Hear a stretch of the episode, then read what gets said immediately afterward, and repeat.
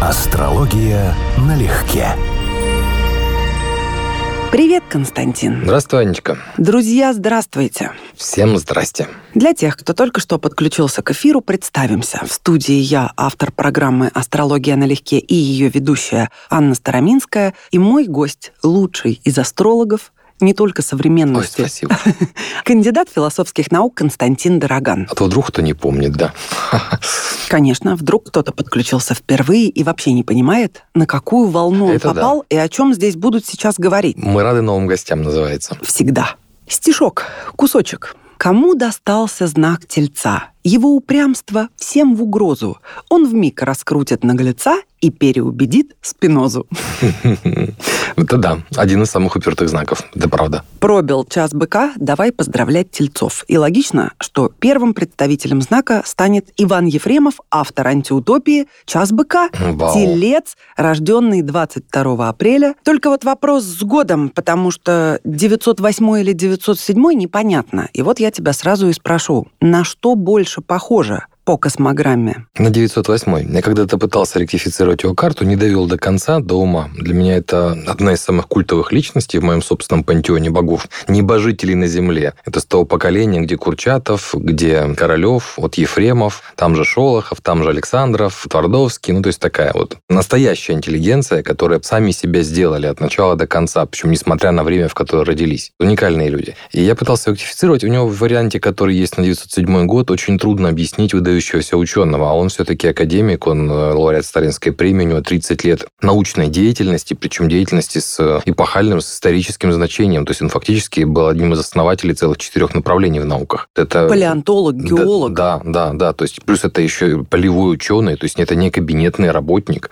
У него там что-то около 30 экспедиций было, которые он возглавлял. Плюс к этому всему мы его знаем как автора, ну, я бы сказал, что скорее социальной фантастики, то есть скорее философских произведений, да, которые облечены в художественную форму. Потому что как писатель, конечно, к нему есть вопросы. Стиль тяжеловат, но вот его идеи явно переживут не только это время, а века переживут, я подозреваю. По поводу стиля Ефремова. Цитирую его самого. Однажды меня пригласил к себе в Кремлевскую больницу Алексей Николаевич Толстой. Он умирал от рака легких. Это было за два месяца до его кончины. «Рассказывайте, как вы стали писателем?» Обратился ко мне Алексей Николаевич, едва я успел переступить порог. «Как вы успели выработать такой изящный и холодный стиль? Мне очень лестно, что вы так отзываетесь о моем стиле», — ответил я. «Если в нем действительно есть какое-то достоинство, то все это идет от науки, ведь мне постоянно приходится описывать ископаемые, Мгм. условия залегания пластов, окружающий ландшафт, осадочные породы, вводить в свои научные работы самые разнокачественные описания. Профессия геолога и палеонтолога требует точных наблюдений и умения фиксировать все, что видит глаз. К слову, «Туманность Андромеды» Мгм. стал первым и единственным научно-фантастическим романом, получившим государственную премию. Но это фактически одна из немногих настолько тщательно продуманных социальных утопий. Потому что, еще раз, это не столько даже фантастическое произведение, сколько социально-философское. То есть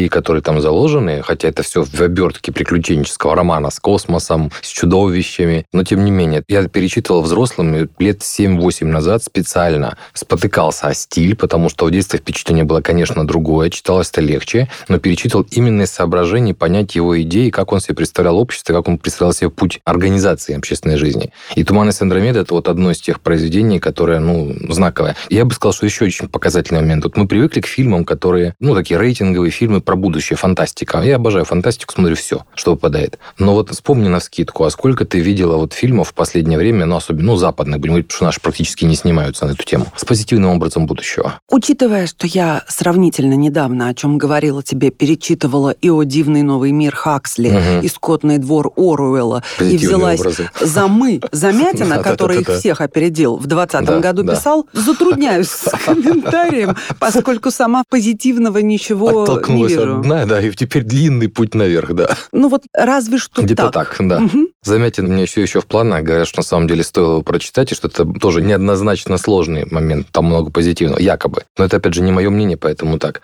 А в принципе, да, в кино у нас же антиутопия в основном. И Ефремов, и это было в его времена. То есть он создавал утопический роман как противовес той литературе, которую читал сам. Он отлично знал языки. Он переписывался лично с многими и с писателями, и с академиками, и с учеными. И ему не нравилась эта ситуация, при которой мир воспринимается как еще более худшее место, чем оно есть сейчас. Ну, тем более он жил в обществе, которое пыталось строить другую реальность. Поэтому, да, он создал очень интересную идею, как минимум. А что по карте мы у него видим? Потому что смотри, как о нем палеонтолог Чудинов писал. Природа щедро одарила Ефремова. Он был красив строгой мужской красотой, не был суетлив, не делал лишних движений, никогда не спешил, ходил легко и бесшумно. В его облике было нечто особенное, заставлявшее внимательных встречных прохожих смотреть вслед. В нем как бы воплотился лондоновский великолепный экземпляр человеческой природы, Однако в сочетании этих чисто внешних данных с чертами характера, интеллектуальной и человеческой сущностью он более представляется олицетворением чеховского идеального образа.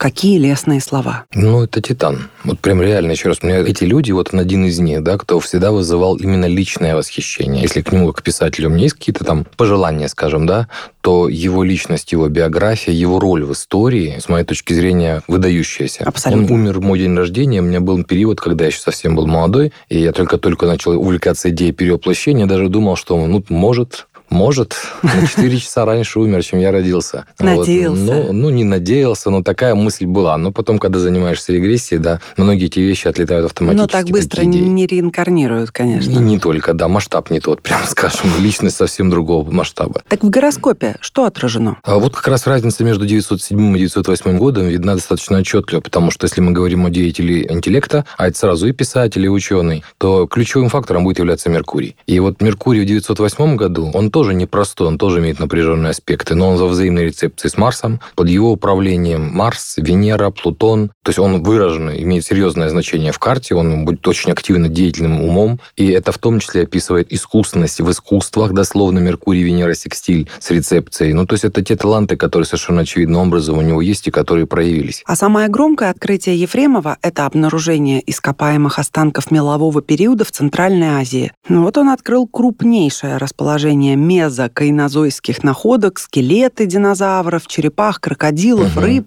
ископаемые деревья. Всего около 120 тонн удалось извлечь для палеонтологических коллекций. Я читал про эту историю. Он возглавлял экспедицию на свой страх и риск. Фактически он рванул в то направление, которое был убежден, как ученый, что там должно окупиться эти исследования. Что-то 4000 километров шли по бездорожью. Это на тех-то грузовиках, может, кто вспомнит, как это, это выглядит. Это пустыня Гоби? Да, это вот как раз вот это вот мероприятие. Жара, вода, бензин, где это все брать, где ремонтироваться и как ремонтироваться. Ну, то есть это все было, ну, не афера, конечно, но это было вот настоящий первопроходец. Научная и афера. это вот Меркурий в Овне в том числе. Солнце в Тельце, то есть очень человек устойчивый, с хорошим таким крепким, правильным терпением, да, правильным взглядом на эти вещи, но его Меркурий в Овне буквально Меркурий первопроходца. И вот квадратура у него сейчас дополнительно, Тау квадрат, Уран-Нептун. Вот он был человеком, который желает странного. Меркурий квадрат Уран, Меркурий квадрат Нептун, это и про загадки, и в том числе Нептун в раке. То есть буквально мунданное значение этого человека, который он внес. Это исторические изменения, которые он мог отразить. То есть очень интересная тема. Предлагаю почтить память незабываемого российского политика и ярчайшего оратора Владимира Жириновского. Как мы все знаем, он покинул этот мир 6 апреля совсем недавно, но еще во время его болезни на YouTube под роликами с его выступлениями я обратила внимание, что в комментариях люди тысячами, буквально тысячами писали, как сильно сожалеют, что недооценивали раньше силу его аналитического ума, а политические предсказания Жириновского стали предметом восхищения и многих дискуссий, потому что с течением времени выяснилось, насколько они были точны mm. и правдивы. Вот скажи мне сразу, пожалуйста, у Владимира Вольфовича был дар предвидения в сочетании с умением анализировать и прогнозировать, или же это интеллект в чистом виде? У него сходная с Ефремовым конструкция, то есть это телец с Меркурием в Овне. Более того, часть аспектов даже сходная, то есть такая же сильная связь Меркурий-Марс и Меркурий-Нептун. И негативный причем вариант Меркурий-Нептун и позитивный гармоничный Меркурий-Марс. С одной стороны, это достаточно деятельный, активный, очень въедливый ум, прекрасно разбирающийся в каких-то деталях, а с другой стороны, это мечтатель, по сути. И в его случае это, я думаю, что у них у обоих это работало, это скорее интеллектуальная интуиция, чем как интеллект в чистом виде. То есть вот фантазии, которые периодически были настолько сильны, что человек понимал, что это вот не может быть иначе. Вот в случае с Ефремовым это целая череда открытий, которая была совершена им в книгах. Но это известная история, что он описывал многие открытия, алмазные трубки вот эти вот, которые открыли в Якутии, ту же Гоби и так далее, до того, как все это было. Голографию предсказал до того, как ее открыли. То есть он понимал, что так должно быть. Я думаю, что у Жириновского даже другое, более простое объяснение. Но он все-таки инсайдер российской политики с 30-летним стажем. Это человек, который был один из самых давних людей, который здесь существовал на самом верху наверху все это время и знал буквально все обо всех. Естественно, им легче было понимать, легче было прогнозировать. Но ораторские его способности, ну, причем да. концентрация фактов, дат, его знание геополитики, исторических событий, причем мельчайших, поражали всегда. Ну, человек 30 лет жил в этой среде. То есть это была не просто профессия, это была его жизнь в полном смысле слова. У него, конечно, явные показатели на человека, чей очень деятельный, а не всегда умеренный ум, сделали ему определенную репутацию. В том числе то, что мы знаем и по его манере высказываться, и по манере говорить, и по известным скандалам, целая череда которых была. Ну, то есть это, конечно, человек неоднозначный. И все-таки мне очень нравится, как он о себе сказал. Я таков, каков я есть, и в этом моя прелесть. Это точно. И это точно. Для политика 100%. Тебя любят именно за это. То, что это, безусловно, патриарх российской политики, причем личность совершенно выдающаяся, именно как политик выдающаяся, и, безусловно, значимая, это сомнений не вызывает. В этой карте из того, что к разговору о дате смерти, интересно, что карта хорошо иллюстрирует старые рассуждения о том, как ищется смерть. Это, в частности, о вопросе Хилега и о вопросе Анаретты. Проходил у него Сатурн, худшая планета карты, по предположительному Хилегу в этом гороскопе. И вот возникли те последствия, которые мы сейчас знаем. Не у каждого так будет, но еще раз, он уже был, во-первых, в возрасте, а во-вторых, ну, по описаниям очевидцев, не в очень хорошем состоянии. Здоровье его давно подводило. Но он прожил настолько насыщенную жизнь. Рекордсмен по участию в президентских выборах шесть раз участвовать. Угу. Это тоже серьезное И телевизионное напряжение. шоу, и ток-шоу, и сцена, и чего только не было. И песни он диски записывал, да, кстати, и в фильмах да. участвовал. Человека Кстати, да. хватало на все. Но Не я одну хочу... жизнь прожил. Абсолютно точно. В рамках одной прожил несколько. И владел английским, французским, немецким, турецким. Очень образованный человек. Мгм. Когда ему задали вопрос, что вы скажете, когда предстанете перед Богом, он ответил, скажу, я сделал все, что мог. Отличный ответ. Великолепные слова, и я подумала, что немногим выпадает удача воплотить в жизнь все то, на что они способны. И вообще быть искренним и прямолинейным в этом плане. То есть делать в точности то, что ты считаешь нужным, и рассчитывать, что это самый правильный ответ на все. Цитата. «Завистники и тупицы никогда не могут понять тех побуждений, по которым действуют выдающиеся умы. Поэтому, как только они подметят несколько поверхностных противоречий, они тотчас хватаются за них». Эти слова принадлежат выдающемуся писателю кофеману по имени Анаре де Бальзак. Ух ты. Расскажи-ка мне, пожалуйста, видно ли, что его Меркурий в сочетании с чем-то, а с чем-то, наверное, сейчас скажешь, с самого детства вели его в единственно верном направлении, а именно в литературном. Ты знаешь, да. Причем это вот тот случай, когда это еще и Меркурий в Тельце. Это вот именно тельцовский Меркурий, поэтому если мы говорим о писателе, то он ярко иллюстрирует сразу тельцовский архетип, в отличие от двух предыдущих, которые в значительной степени были первопроходцами, овнами, воинами, каждый в своей области, да, это телец. И вот у него, в частности, северный узел, то есть показатель направления карма духовного развития, скажем так, настойчиво рекомендуемое в жизни, соединение с Меркурием. То есть ему необходимо было развивать эти свойства, буквально то, что вот ему было суждено. И такая же оппозиция Меркурий-Нептун, такой же напряженный аспект, как у Жириновского, как у Ефремова квадратура, то есть тоже в какой-то степени фантазер, мечтатель, просто в другой стилистике и другим способом. Писать он начал совсем в юном возрасте. Первые романы свои он печатал под псевдонимом, но в дальнейшем он называл их сущим литературным свинством. Ну, Все учатся. Все учатся, но не каждый свои ранние опусы может так назвать.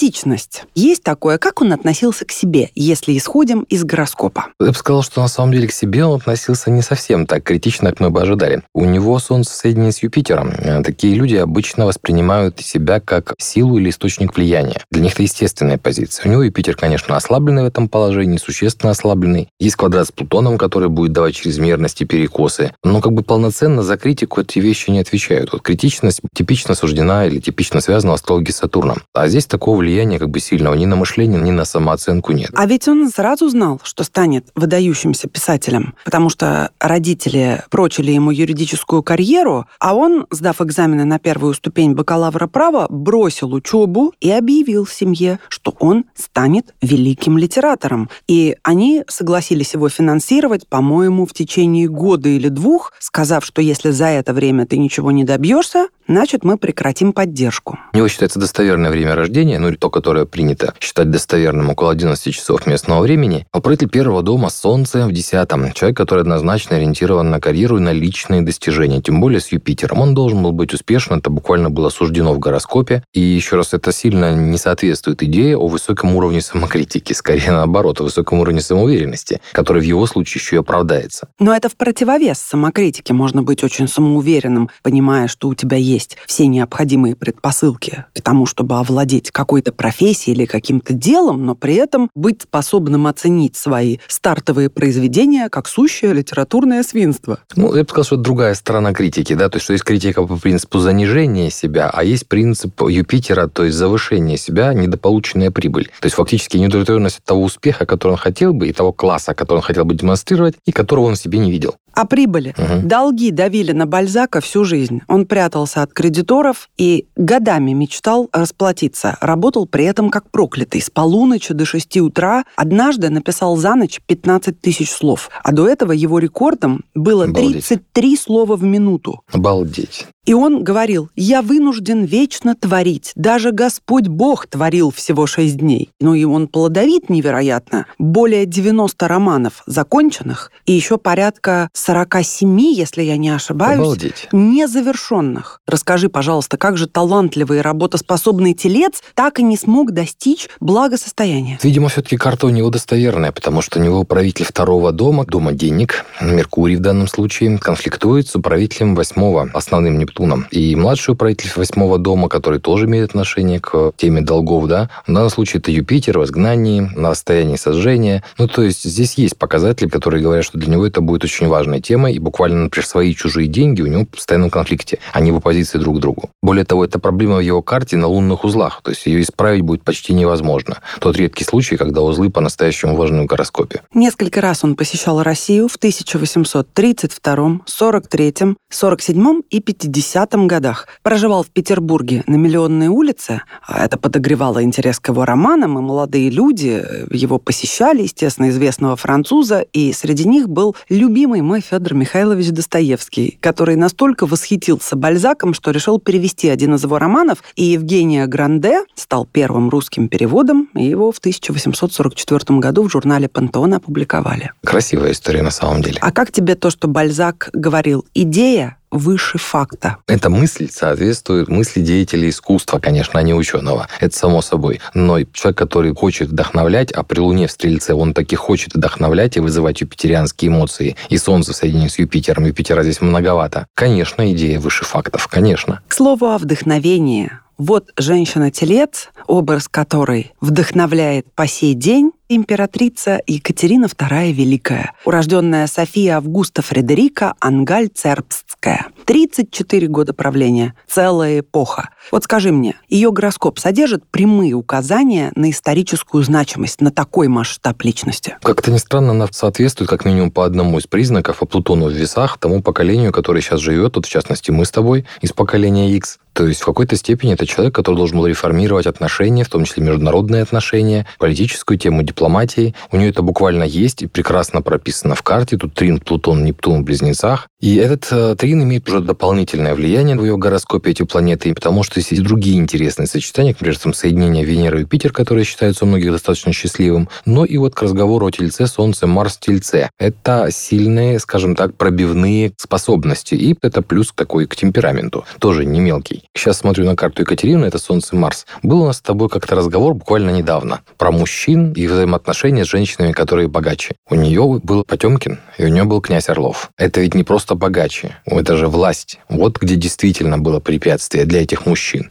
Ничего, справлялись, судя по всему. Но, знаешь, твои примеры поражают. Ну, просто реально выдающиеся личности. Безусловно, но ты сравнил во-первых, Григорий Орлов и Григорий Потемкин были выдающимися людьми Абсолютно. сами по себе. Абсолютно. Да, она была безумно щедра и на дары вообще своим фаворитам в целом потратила баснословную сумму 92,5 миллиона рублей. Ну да, по тем временам это, это триллионы, наверное. Это да? триллионы просто. Я не знаю, как это перевести пытаются некоторые переводить.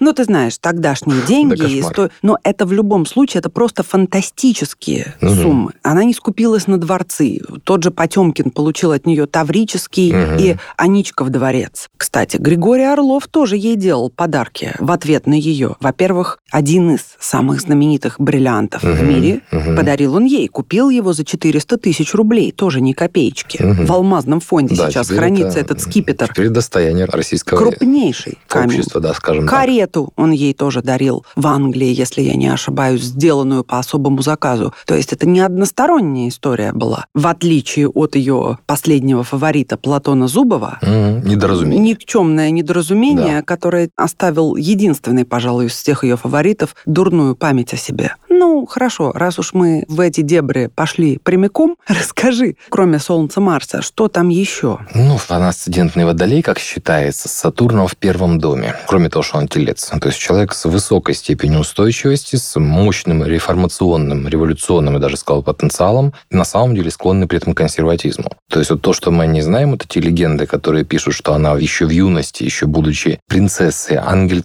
ангель, Лучше скажи, когда она была фике. Во, когда она была фике, правильно. Да из легенды вы знаете, ну, это экранизировано много раз, что она очень четко определилась кем она будет, чем она хочет быть, какая страна для нее станет родиной. Это очень похоже на правду по ее карте, потому что это человек, который очень целеустремленный, на самом деле достаточно жесткий, но при этом одновременно умеющий демонстрировать революционный потенциал, делать определенные вещи, которые от него не ждут. То есть для политика это прям очень красивая комбинация. Ну вот смотри, за чуть более чем полвека в России сменилось четыре женщины-правительницы и лишь она одна угу. вспоминается как явление. Ну, Елизавета с определенными оговорками. Да, да. конечно, конечно. И тем не менее, говоря, ну, кто да. Да, из женщин России, да. великой да. она стала еще при жизни. Да. Вот я тебя поэтому и спрашиваю. В гороскопе есть указания на какую-то сверх миссию, задачу? Ну, с определенными оговорками. Это не совсем так очевидно, как мне бы, например, хотелось бы увидеть миссию в гороскопе. Но у нее вот управитель первого дома, Уран, находится звездой, которая называется Талиман Альфа Центавра. То есть буквально это не просто реформаторская тема, это человек, который будет, ну, опять же, в каком-то смысле первопроходцем, созидателем чего-то нового. Главное, что называется, двигаться вперед и не останавливаться. И у нее очень акцент такой мощный, это красивый бисекстиль, это Сатурн в рыбах, Юпитер в раке, рецепция. И вот эти самые Марс с Солнцем, которые в Тельце конце. Это очень такая созидательная конструкция, учитывая, что Юпитер у нее управляет карьерой, связывает таким образом и ее личность, ее самооценку, ее внешние проявления. Ну, то есть в значительной степени это хорошие показания на эффективного политика, я бы сказал, даже менеджера, да, то есть на управленца. Это человек, который должен был быть еще и в юности, не совсем мягким даже. Ну да, Луна, Венера у нее в близнецах,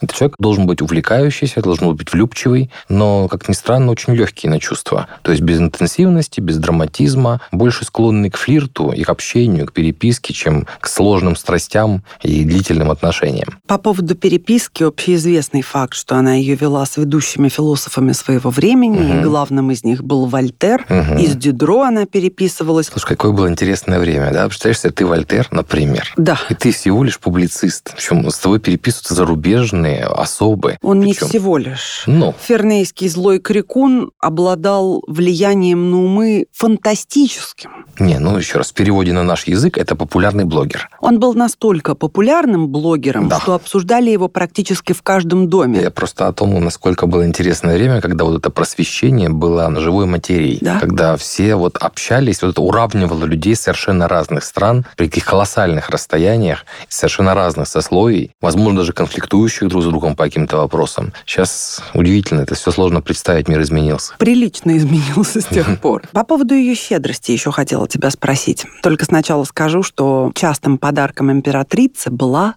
лучшая водка. Она преподносила ее Иммануилу Канту, Иоганну Вольфгангу Гёте, Густаву II Шведскому, Вольтеру, Фридриху II Великому и многим культурным политическим деятелям, и они были в полном восторге.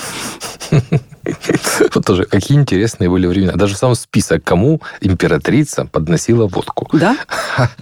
Удивительно. Щедрая. А ты знаешь, тоже с оговорками. Я бы сказал, рациональная. Потому что из ее карты, вот прям чтоб щедрость, она неявным образом. Сатурн в первом доме, даже с с Юпитером и так далее, это человек бережливый, четко понимающий, что он делает. Тем более телец и по Солнцу, и по Марсу. Ну, скажем так, показателей явных на щедрость, вот прям на широкий жест, в ее карте немного. Я больше склонен считать, что это человек, который хорошо понимал, что он делает, с кем говорит, как надо поступать. То есть вполне себе рациональный ум. Безусловно, но я уже озвучивала сумму, которую она потратила на своих это, основных это фаворитов. Да. С картой не вяжется никак, потому что это, безусловно, не про расчетливость, это про чрезмерность. Это про, если, опять же, карта, которая считается достоверной, если мы исходим из этого, то у нее правитель второго дома это Марс, который в изгнании и сожжен. Сожжен ею самой ее солнцем. То есть буквально это признак умения сжигать средства. Но из-за того, что у нее там бисекстиль, то от этого еще и польза, как ни странно. У нее несколько разных направлений. Известная цитата Екатерины Великой звучит так. «Я буду самодержицей. Это моя должность а Господь Бог меня простит. Это его должность. Отлично. Дорогие тельцы, пусть ваша жизнь будет полной чашей, чтобы вы могли наслаждаться изобилием чувств, интересов и своим близким окружением. А ты бы чего пожелал тельцам? Размаха. Не привыкать к тому, что есть свое маленькое пастбище, и научиться таки выходить из зоны комфорта, как все, о ком мы сегодня говорили. Потому что телец имеет огромный потенциал, но склонен этот потенциал очень скромно расходовать, потому что если для многих необходимость выйти из зоны комфорта, чтобы достигнуть, то весы и тельцы обычно стремятся из зоны комфорта не выходить. И телец знак, у которого большие возможности, когда он позволяет себе целенаправленно что-то делать. Будь то самодержец, императрица Екатерина Великая, будь то выдающийся ученый, который оставил собой колоссальный след на десятилетия, будь то писатель с гиперпродуктивностью, с колоссальной работоспособностью, да, это все разные люди, но они во многом иллюстрируют хороший вариант тельца. Телец, который впрягся, и пашет. С днем рождения, дорогие С днем тельцы! рождения всех! Астрология налегке.